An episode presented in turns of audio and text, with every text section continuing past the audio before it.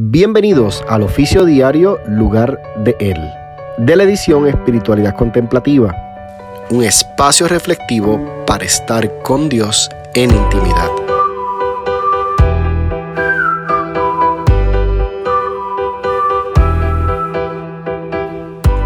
Hemos estado disfrutando de esta serie acerca de un corazón agradecido y finalmente quiero, quiero compartir contigo un salmo que precisamente no se encuentra en los salmos, sino se encuentra en 2 de Samuel 22 y habla acerca de cuando David tuvo la victoria de todas las batallas con Saúl. Y comienza este salmo diciendo, el Señor es mi roca, mi amparo, mi libertador, es mi Dios, el peñasco en que me refugio, es mi escudo el poder que me salva, mi más alto escondite. Él es mi protector y mi salvador. En mi angustia invoqué al Señor, llamé a mi Dios y Él me escuchó desde su templo. Mi clamor llegó a sus oídos. Me libró de mi enemigo poderoso, de aquel que me odiaba y que era más fuerte que yo. En el día de mi desgracia me salieron al encuentro pero mi apoyo fue el Señor.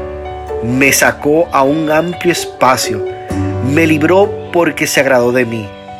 El Señor me ha pagado conforme a mi justicia, me ha premiado conforme a la limpieza de mis manos, pues he andado en los caminos del Señor, no he cometido mal alguno, ni me he apartado de mi Dios.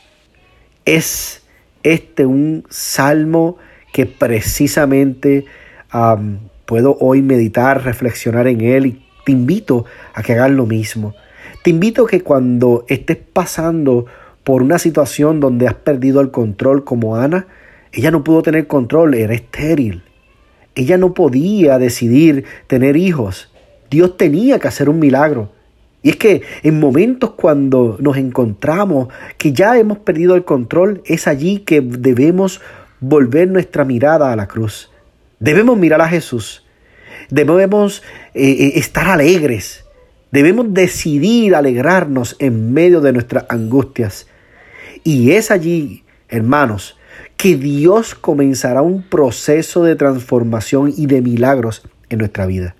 Si hoy has perdido el control en alguna situación en tu vida, te invito a que reflexiones en la vida de Ana, una mujer con un corazón agradecido, que antes de recibir tu milagro, ya muestres agradecimiento.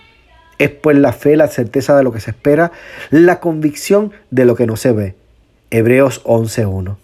Y esta misma fe es la que nos ayuda a alcanzar nuestro milagro y permanecer con un corazón agradecido. Oremos. Señor Jesús, Señor, hay aflicciones que están en nuestras vidas que perdemos control. Y estamos de acuerdo en que en ocasiones Solo tú tienes la última palabra. Tú eres soberano. Y tu voluntad, como dice Romanos 12.2, siempre será agradable y perfecta. Gracias porque estamos en tus manos.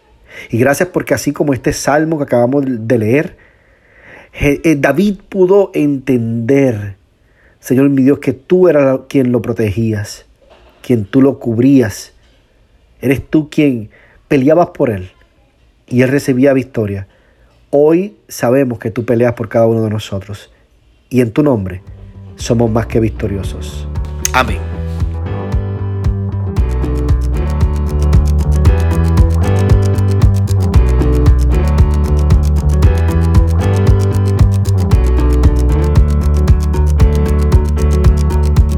Gracias mis queridos hermanos por estar este tiempo conmigo en este oficio diario.